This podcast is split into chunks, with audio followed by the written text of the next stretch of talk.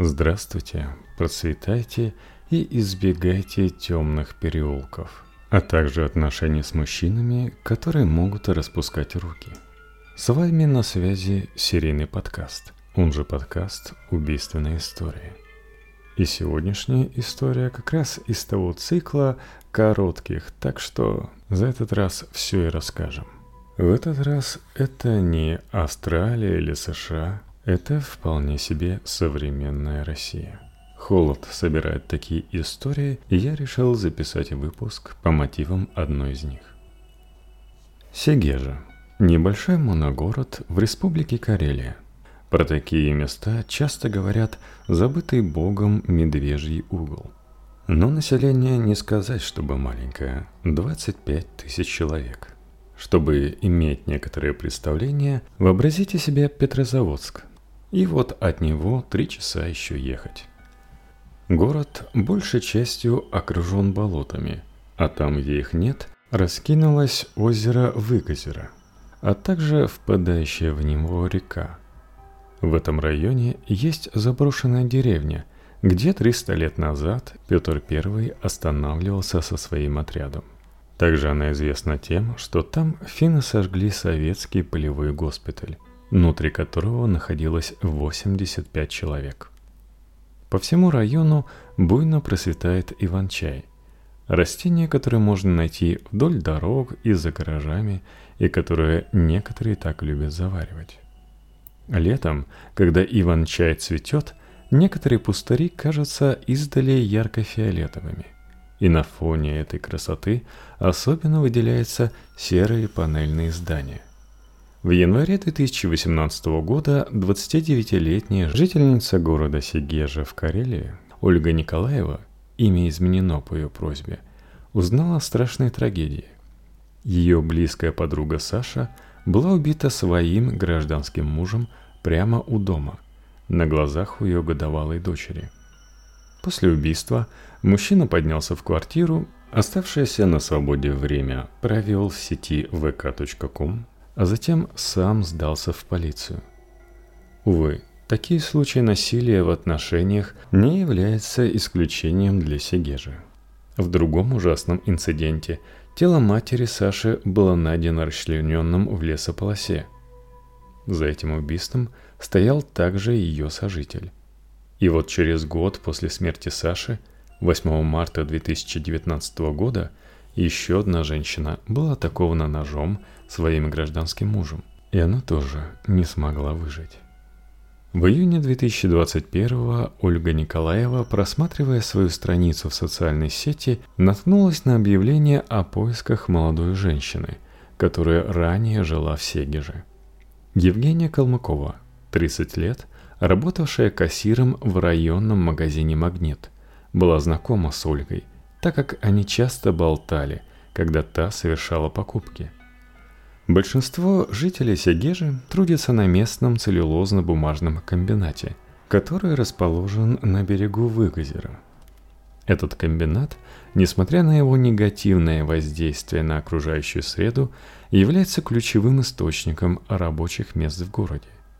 Несколько лет назад жители Сегежи столкнулись с серьезными проблемами, такими как смог, желтый снег и массовая гибель птиц, которые были вызваны деятельностью комбината. Однако, несмотря на это, многие понимают, что без этого предприятия экономическая ситуация в городе стала бы еще хуже.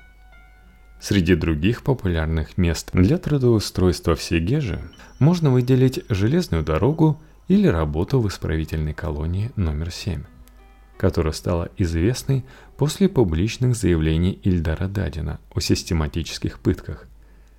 Также вариантом является работа продавцом, как это было в случае Евгении Калмыковой, до ее исчезновения. Однако на момент пропажи она уже год проживала на алиментах, предоставляемых ей бывшим мужем, и периодически обращалась к родителям за финансовой поддержкой – то есть зарплаты продавщицы не хватало. Калмыкова пропала из виду 28 июня. Мать и подруга Ангелина Голованова начали размещать посты о ее исчезновении в разных группах Сегежи. и каждый раз эти посты собирали множество комментариев. Ольга Николаева читала эти комментарии в течение четырех дней. Затем она решила действовать и опубликовала анонимное сообщение в паблике «Сегежа слушает». Прекратим бездействовать. Многие из вас, наверное, знают, что в нашем городе пропала молодая женщина Евгения Колмакова, ранее Пашкова. У Евгении двое детей. Они нуждаются в своей маме. Возможно, что с Женей случилась беда, и она нуждается в нашей помощи. Мы должны организовать поиски и пройти через ближайшие лесополосы и береговую зону. Если кто-то из вас знает, как начать поиск, пожалуйста, поделитесь опытом. Пожалуйста, откликнитесь все, все неравнодушные люди. Давайте вернем детям их маму. Комментариях к этому посту начали собираться жители Сегежи, готовые оказать помощь. Все они были женщинами. Скоро они создали чат ВКонтакте – где школьные подруги Евгении, дальние родственницы, знакомые и просто женщины, желающие помочь, обсуждали действия, которые нужно предпринять. И в течение почти трех недель они активно искали Евгению Калмыкову. Последний раз Евгения Калмыкову видела ее давняя подруга и соседка по даче Мария Слесарь 27 июня. Евгения приехала к ней в гости и решила остаться на ночь. Утром гражданский муж Евгении Владимир Лындов приехал за ней. Они были вместе уже четыре года. В тот день Евгения также разговаривала с матерью, Лидией Пашковой, по телефону. Разговор был обычным, и в основном они обсуждали двух школьных дочек Евгении, которые постоянно находились у своих бабушки и дедушки. Сначала Лидия Пашкова не сильно беспокоилась и думала, что Евгения, возможно, просто ушла на время. Однако, когда прошло пять дней и Евгения не вернулась, мать начала серьезно беспокоиться. Никто не отвечал на звонки в квартире дочери, и Пашкова решила оставить записку под дверью с угрозой вызвать полицию, если дочь не свяжется. Когда Пашкова наконец связалась с Лындовым, он сказал, что не знает, где находится Евгения – сам он вообще думал, что она могла уехать к родителям. 13 июля Лидия Пашкова подала заявление о пропаже дочери в полицию и написала объявление в социальных сетях. В комментариях к этим объявлениям было разное мнение, включая предположение, что Евгения ушла на отдых в Турцию. Но в конечном итоге собралась группа сочувствующих, и обсуждения в комментариях привели к созданию поисковой группы. С участницами группы не было ясности, как начать поиски и в каком направлении двигаться. Они начали искать зацепки в социальных сетях, проверяя сообщения о местонахождении похожих женщин. Всем было понятно, что необходимо обследовать болота и берега Выгозера. Особенно учитывая, что там недавно были найдены тела двух утонувших но никто не имел опыта в этом деле и не знал, с чего начать. Первой подсказкой стали ключи, найденные и опубликованные в одном из местных пабликов. В небольшом городе Сегежа, где многие знакомы друг с другом, это было обыденным явлением. Если кто-то потеряет вещь, то с большой вероятностью она будет найдена кем-то и опубликована в сообществе для местных жителей. Марина Гордиенко, опубликовавшая пост, утверждала, что нашла ключи на пустыре недалеко от железнодорожного вокзала. Когда выяснилось, что ключи принадлежат Калмыковой, Горденко сразу вернула их Лындову, которого знала лично. Первый поиск в окрестностях вокзала ничего не дал. Тогда волонтерки разделили район Сегежи на квадраты и тщательно исследовали каждый из них – мы ходили вдоль трассы, старую часть Сегежи, в лес, по железной дороге, исследовали лесокультурную улицу несколько дней, смотрели в болото. Вспоминает Елена Преймак, двоюродная сестра первого мужа Калмыковой, которая участвовала в поисках. Это было морально очень тяжело – искать человека. Каждая из нас боялась, что может наткнуться на ужасное, на труп – да, участницы поисков опасались худшего, но надеялись, что Евгения Камукова все еще жива. Николаева вспоминает, что одна из женщин, участвующих в поиске, даже заявила Если Женя жива, когда ее найдем, я сама ей голову оторву. Пока ходила по лесополосе, чуть ногу не сломала. Поиски были трудными. Информация о местонахождении женщин, похожих на Калмыкову, в социальных сетях оказывалась бесполезной. Какая-то женщина вошла в сегежскую группу поиска и заявила, что не нужно искать Калмыкову, потому что она уехала на север с мужчиной и уже вернулась. Это оказалось ложью, так же, как и сообщение о том, что ее видели с бутылкой алкоголя на пеньке в районе лесополосы. Более того, кто-то мешал волонтеркам. Листовки с объявлениями в поисках Калмыковой, которые они расклеивали по городу, начали срывать. Это делал мужчина, который жил рядом с Калмыковой. Никто не мог понять, зачем он это делал. В конечном итоге волонтерки написали на него заявление в полицию, но дальнейших действий не последовало. «Мы подозревали практически каждого, кто появлялся в этой истории», — говорит Николаева. Помимо всего прочего, они пошли проверить гараж Владимира Лындова.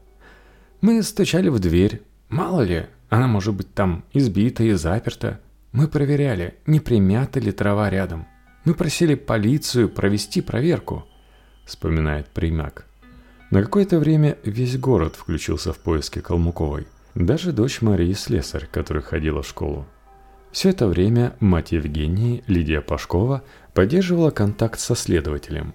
Он говорил ей, что дело запутанное, ибо поступает слишком много сообщений о предположительном местонахождении Калмыковой. В случае исчезновения человека полицейские работают по нескольким направлениям. Например, они проверяют данные о звонках и телефонных счетах, смотрят движение банковских средств, допрашивают близких, осуществляют обыски в квартире, изучают доступные видеозаписи с камер видеонаблюдения. По словам Пашковой, оперативники рассказали ей, что у них есть ограниченные возможности для работы. Сначала полиция пыталась найти Евгению в базах данных, рассказывает мать Калмыковой. Ее мужу был назначен полиграф, но его проведение каким-то образом было отложено. Я не знаю, провели ли его в конечном итоге. Затем прибыли следователи из Петрозаводска – проверили банковские карты и анализировали телефонные биллинги. По словам Ольги Николаевой, телефон Калмыковой в итоге был найден местными подростками недалеко от Выгозера. Полицейские не давали подробной информации о ходе расследования даже близким родственникам, не говоря уже о волонтерах. Чтобы привлечь внимание к исчезновению девушки, Николаева обратилась в местную газету «Губерния Дели», в статье о пропаже Калмыковой волонтеры обращались к полиции с просьбой о помощи в поисках и предложили хотя бы направить сотрудника со служебной собакой. Впоследствии в город приехали сотрудники Следственного комитета, и по глубокому убеждению Николаевой это произошло вследствие этой статьи. Одна из волонтерок предложила обратиться к ясновидящим. Николаева была скептически настроена к этой идее – но все же связалась с администраторами группы, посвященной эзотерике, и отправила им фотографию пропавшей. Пост с просьбой о помощи собрал десятки комментариев. Их мнения разделились. Некоторые утверждали, что Калмыкова жива, другие утверждали, что она мертва и ее тело спрятано глубоко в земле или утоплено.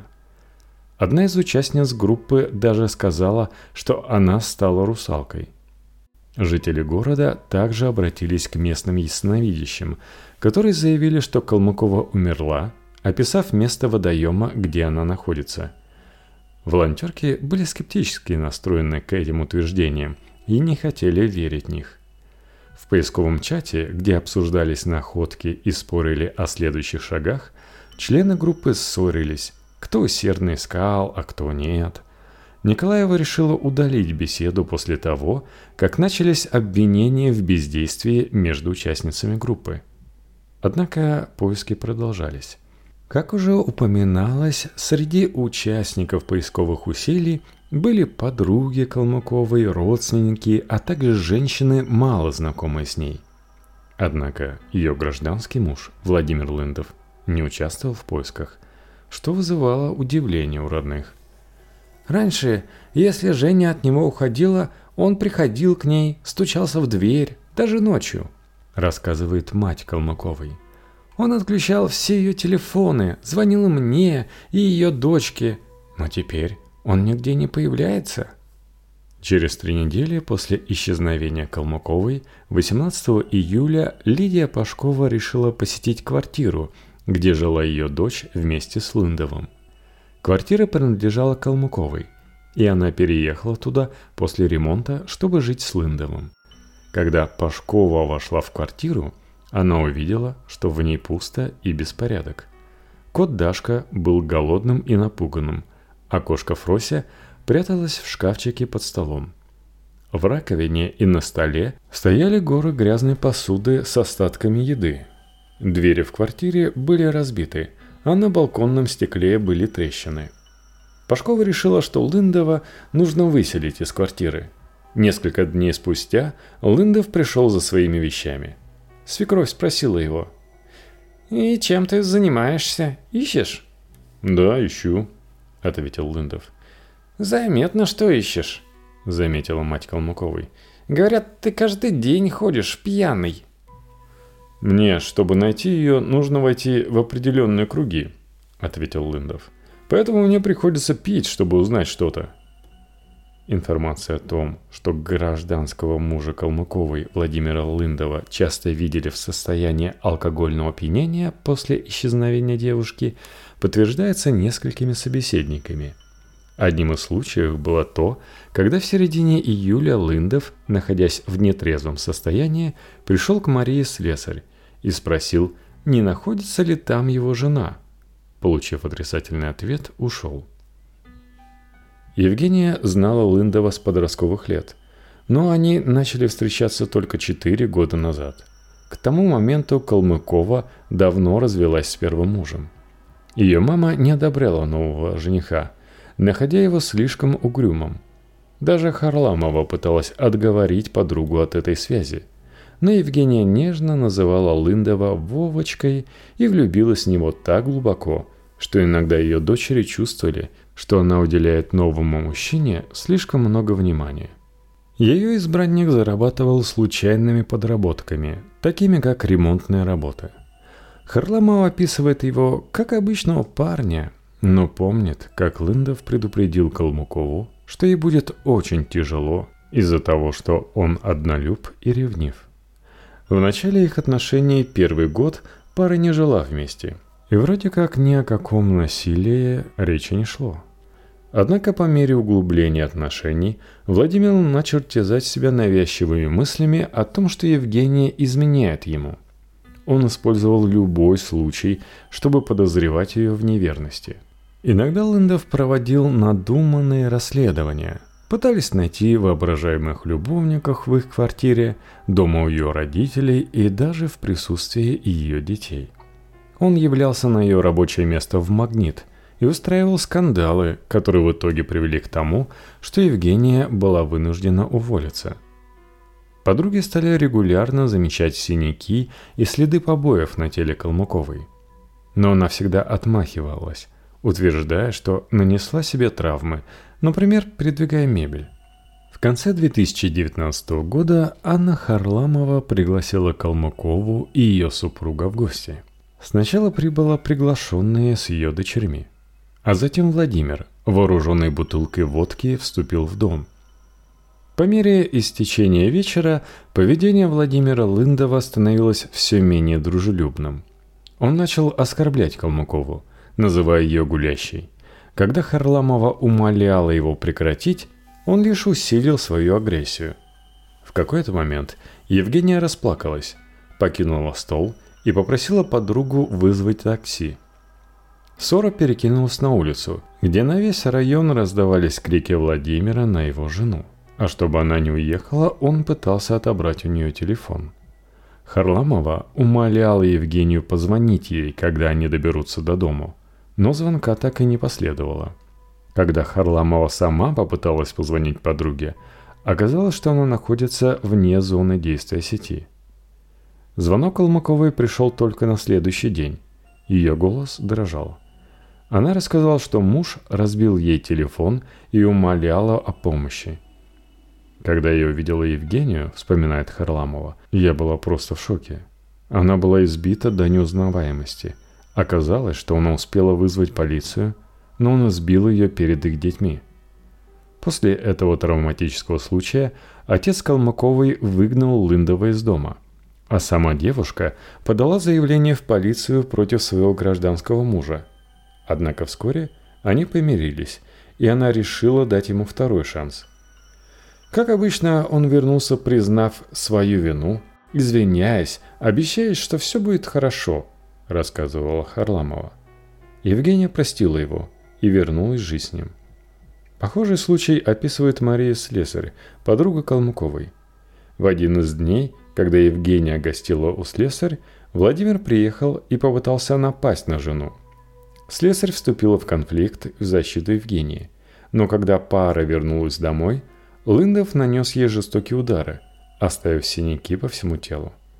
После этого Калмыкова на неделю нашла убежище у подруги – по словам близких к ней, Евгения Калмыкова была мягкой душой. Ее любили за ее доброту и легкий характер. Ангелина Голованова называла ее «лучом солнца». Лидия Пашкова вспоминает. «Я живу здесь всю жизнь, и я не знаю, сколько людей, сколько знала она. Когда мы шли по городу, все с ней здоровались». После инцидента с обращением в полицию Евгения перестала делиться деталями своих отношений с родителями. Ее мать вспоминает. «Сейчас я все вспоминаю. Сколько раз было. Я, мам, болею. У меня температура. Не приду к вам». Она, скорее всего, была избитой, но главное, чтобы мы не догадались. Она говорила, что болеет, и пряталась. Тем не менее, время от времени дочь все же проговаривалась. По словам Пашковой, Однажды Евгения произнесла фразу. «Если я уйду, он меня убьет».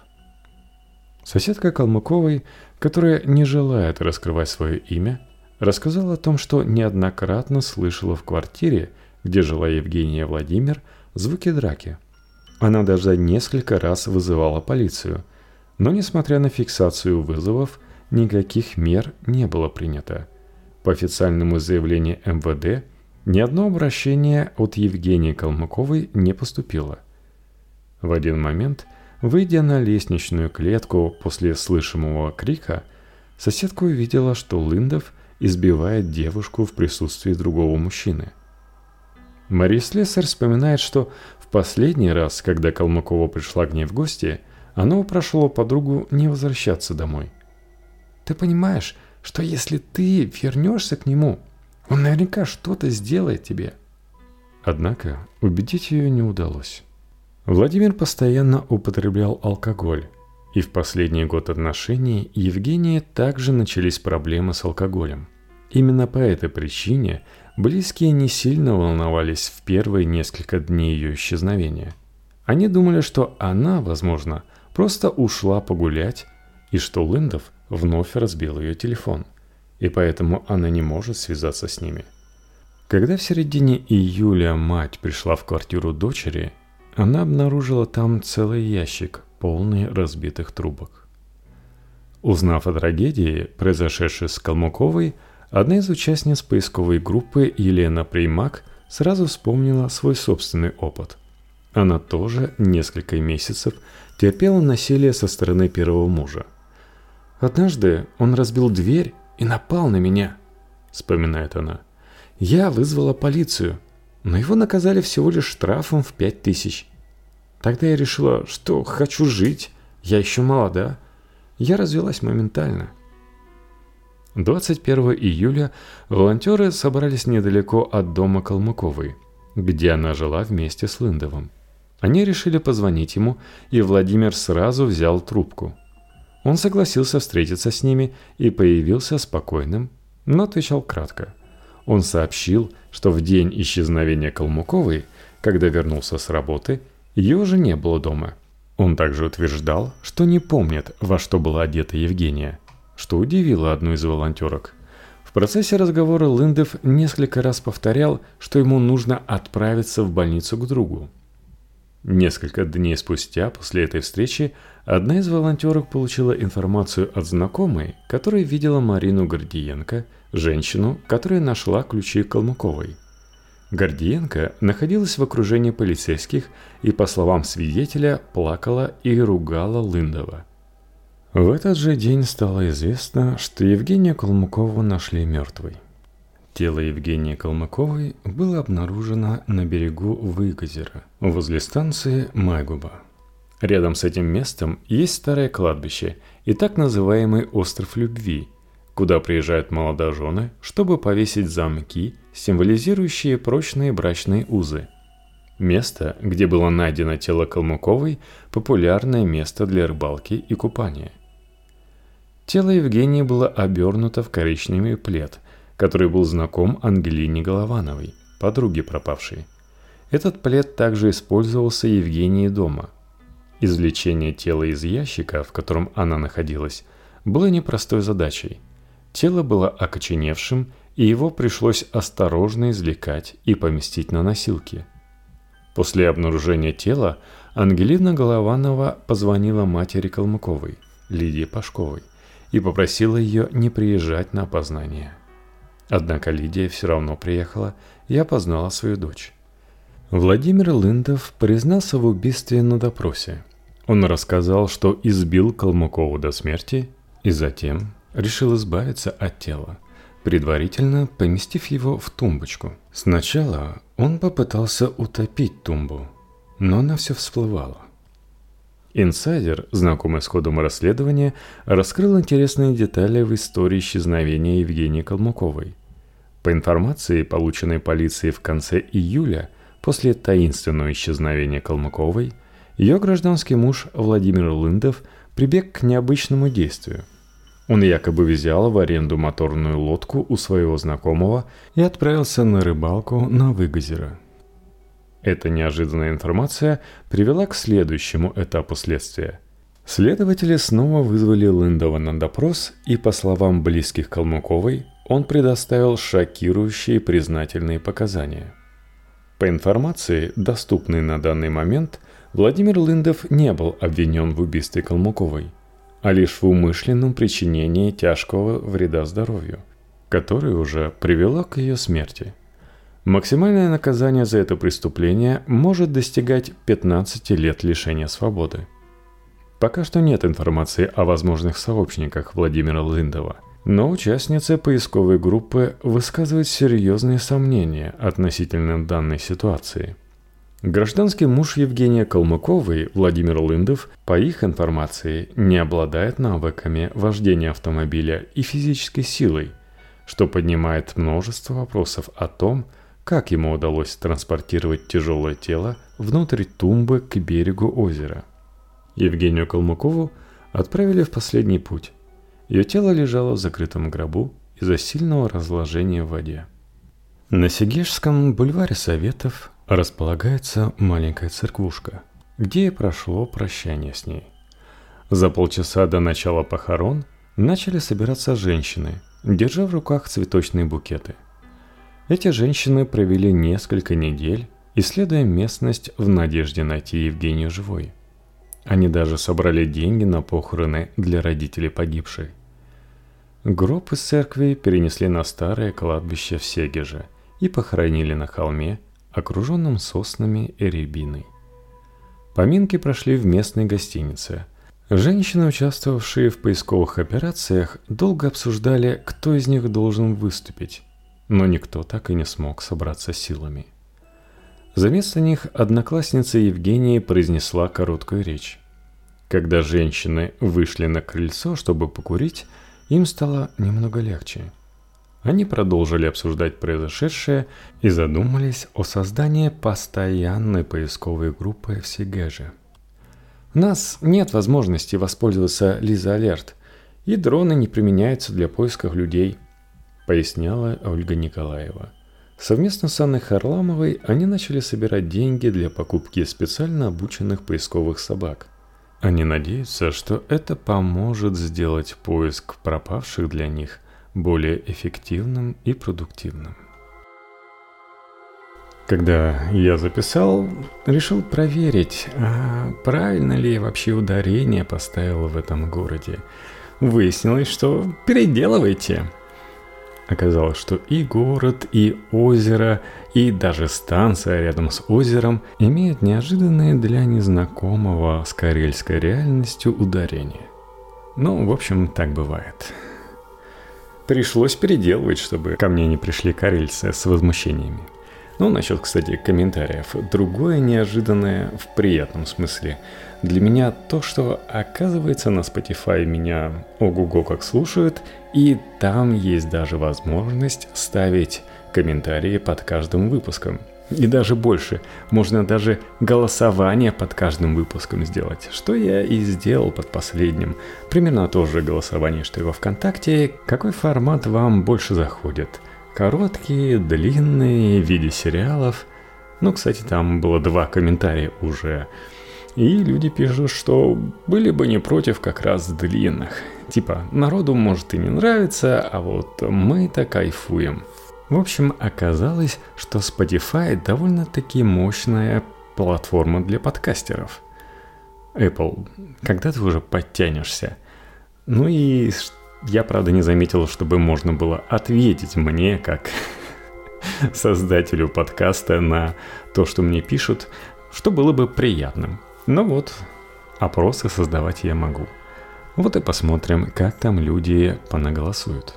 Что, кстати, интересно, самым популярным выпуском за предыдущие дни оказался достаточно давно записанный выпуск про зеленого убийцу – ну вот, кстати, можно не опросами узнавать, как вам больше нравится смотреть по количеству прослушиваний. А то вам любой следователь скажет, что свидетельским показаниям, да и вообще словам, часто не стоит доверять. Но если вы меня слушаете на Spotify, то голосуйте, конечно. Это все-таки ваш сознательный выбор. О, сам зашел в Spotify и решил посмотреть, как это выглядит. Ничего, приятненько так оформленное видео опроса при этом я зашел в тот выпуск, где комментарии народ оставлял, и их не видно. Можно оставить комментарий к выпуску только самому. А вот чужие комментарии может увидеть только создатель подкаста, видимо. Ну, чего-то я разболтался. Напомню, что ваши комментарии для меня ценны, и, конечно же, их оставляйте.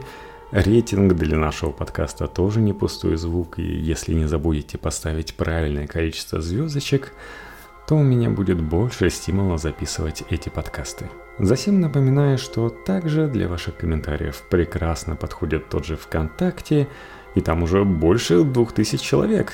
Вот за промежуток между записями двух выпусков это, по-моему, случилось. И, конечно же, всегда рад ответить на ваши комментарии в Патреоне и на Бусти patreon.com slash в подкасте и boosty.to slash в подкасте. Там есть различные мои активности, записи, и они появляются чаще. А также этот подкаст выйдет там прямо сейчас. Я уже подобрал интересные картинки. Все такое вкусное. И котик среди посуды, и женщина в шкафу. В общем, все к этому выпуску. Нейросеть такие интересные задумки вообще делает. Шкаф, в нем висит женское платье, сверху ничего нет – а снизу женские ноги. Как будто бы женщина одета в это платье. На одном из вариантов э, наверху все-таки есть, но это вешалка, которая позволяет висеть этому платью. Но внизу женские ноги. Другой первый вариант был, когда просто лицо женщины затемнено. Может быть оно есть и скрывается во тьме, а может быть отсутствует. В общем, сейчас подберу.